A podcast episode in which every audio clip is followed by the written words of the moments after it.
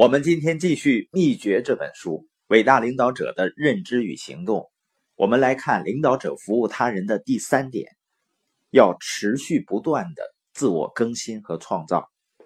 也就是说，领导者总是持续不断的改变自己，他们总是愿意寻找各种方法去加强自己的知识和技巧。卓越的领导者都是持续的学习者，甚至是终生的学习者。他们呢会看书、听 CD，和导师在一起。其中最重要的学习方式呢是参加系统化的研讨会。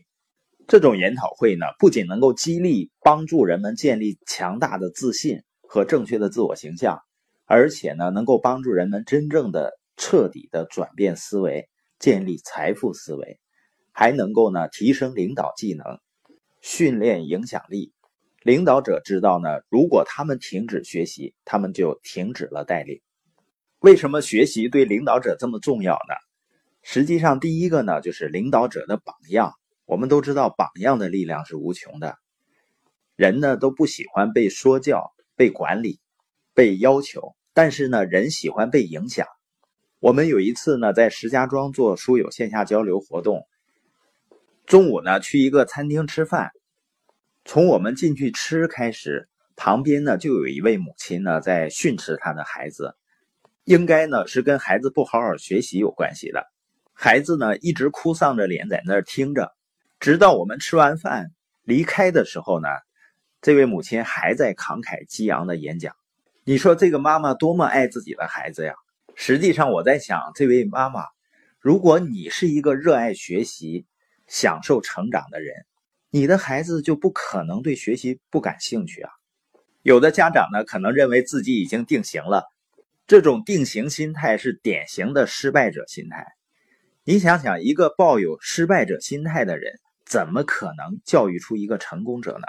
失败者呢，总是寄希望于别人，而这种希望呢，往往会落空的，因为别人不听你怎么说，他看你怎么做的。所以，领导者呢，必须以自身的行为作为他希望人们去模仿的榜样。如果领导者不学习，追随者呢也不会学习。如果你不成长呢，他们也不会成长。关于学习，为什么对领导者这么关键的第二点是什么呢？我们知道很多人都渴望财务自由，但是呢，人们把实现财务自由的关注点都放在外面了。他幻想着呢，有一个完美的制度。能够让自己财务自由，或者呢有一个爆款的产品能够自动自发的延伸到全世界，这些都很重要。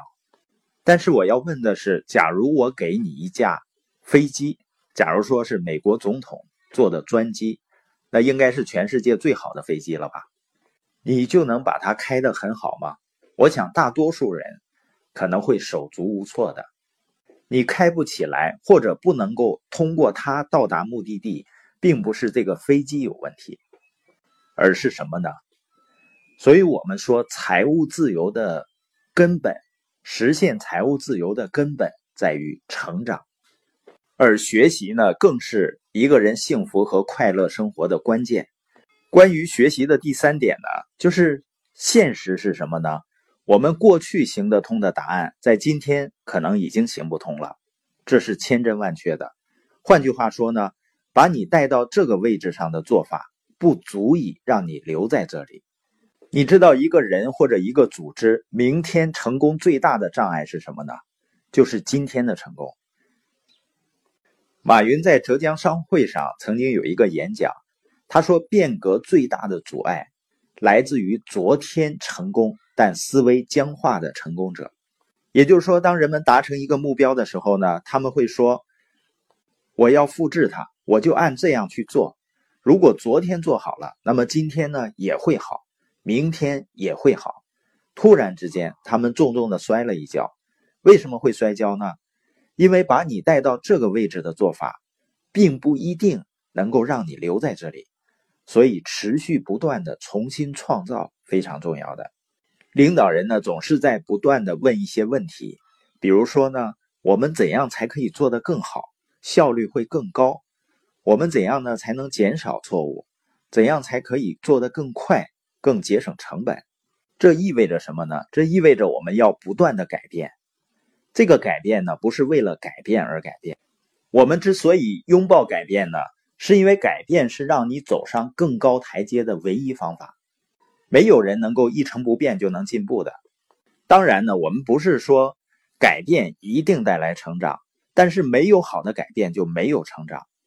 虽然说改变并不意味着成长，但是呢，成长总是意味着改变。当你成长的时候，我向你保证。你一定在改变。